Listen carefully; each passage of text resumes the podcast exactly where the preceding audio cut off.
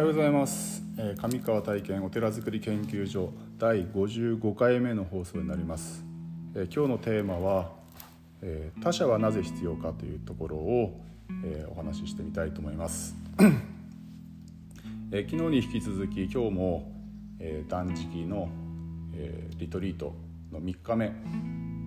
え朝のお勤めが終わりまして、え皆さんと参加者の皆さんと一緒に、え朝のお勤めをして今このポッドキャストの録音をしているのですが、えー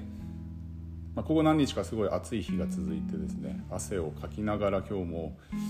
えーお経をあげさせてもらったんですけども、まあ、今日のテーマがその他者性みたいなね他者他人ってどうして必要なのかなっていうところをちょっと、うんまあ、断食も絡めて自分の考えをちょっとお話ししてみたいなと思ったんですけども、まあ、あのお寺で、まあ、この断食リトリートももう7年目に入ってるんですがその断食リトリートを始める前にですねえっと、楽市楽座フリーマーケットっていうのを10年間やってたんですね、まあ、年に1回、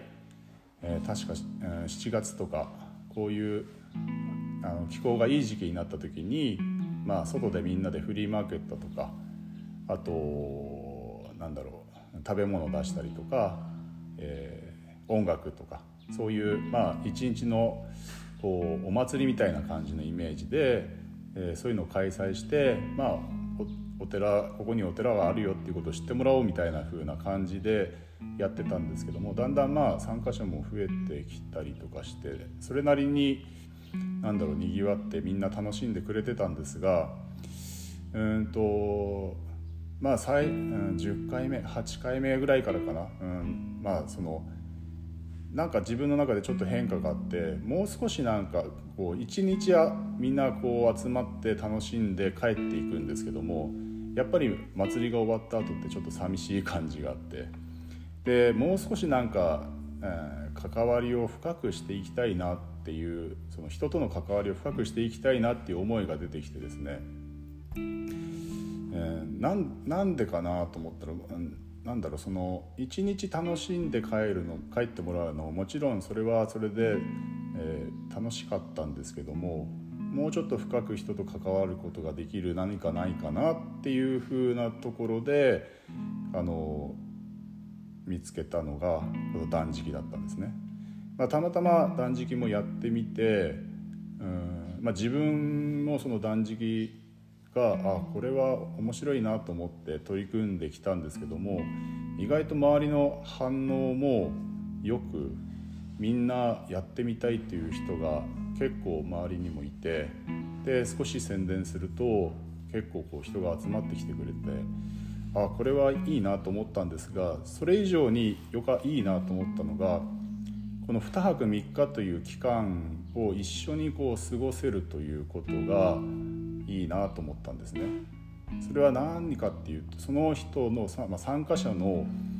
何て言うかな、まあ、人となりというか、えーなんだろ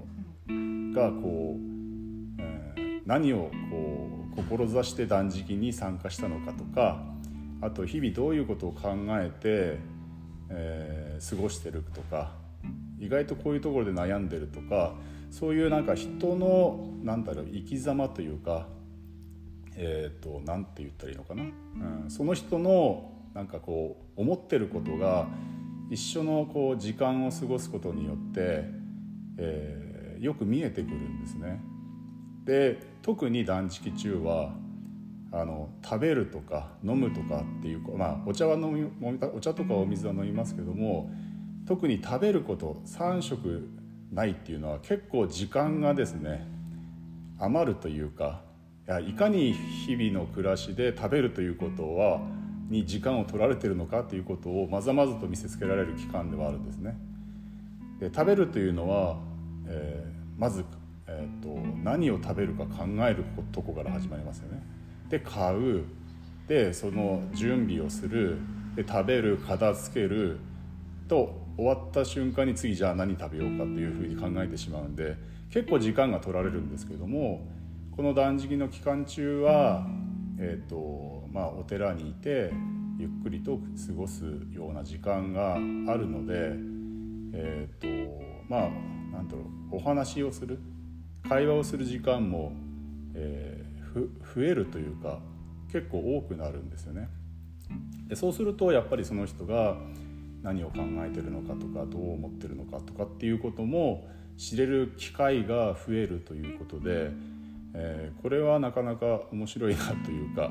えー、なんか結構僕の中では好きな時間なんですよね。でえっ、ー、とまあその他者性っていう、まあ、他者はなぜ必要かっていうテーマなんですけども僕自身が考えてるのはやっぱり人のそういう生き方を聞いたりとか、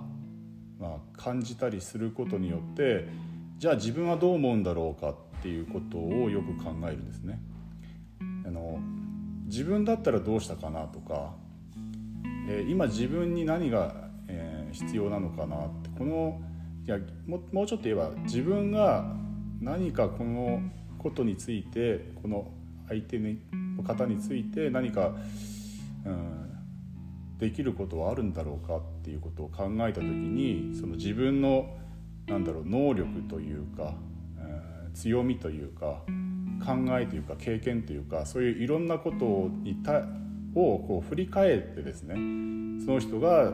少しでもこうなんだろう良き人生を歩むための助言だったりとかアドバイスだったりとか、えー、なんだろうお手伝いだったりとかができるのかな何ができるのかなって考えた時に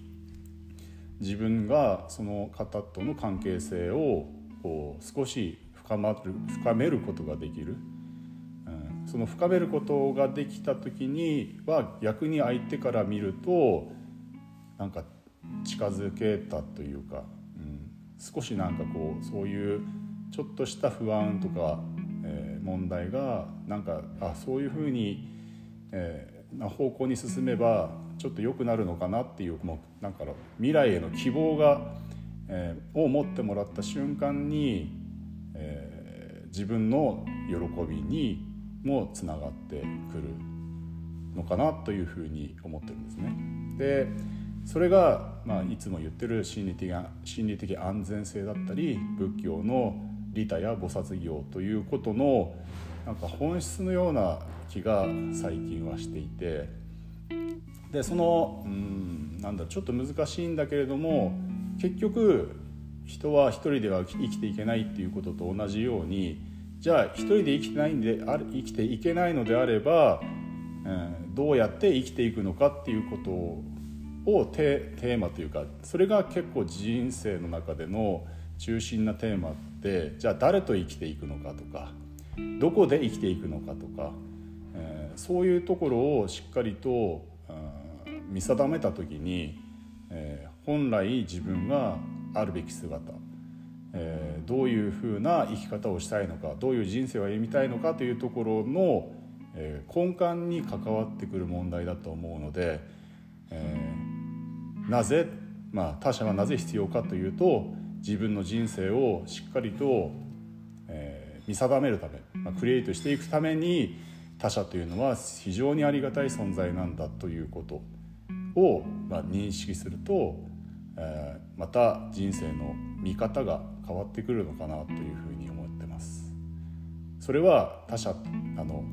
自分に良い影響を及ぼしている方だけではなく危害を加えようとしている人すらも自分の何かをこう気づかせてくれる存在なんだっていうことを、えー、認識するとそういうことを意識するとまた自分の人生の幅が少しずつ広がってくるんではないかなっていうふうに考えてます。はいえー、今日は、えー、他者はなぜ必要かということを話をしてみました。えー、今日も一日、えー素晴らしい日々をお過ごしください、えー、お祈りしております。ありがとうございました。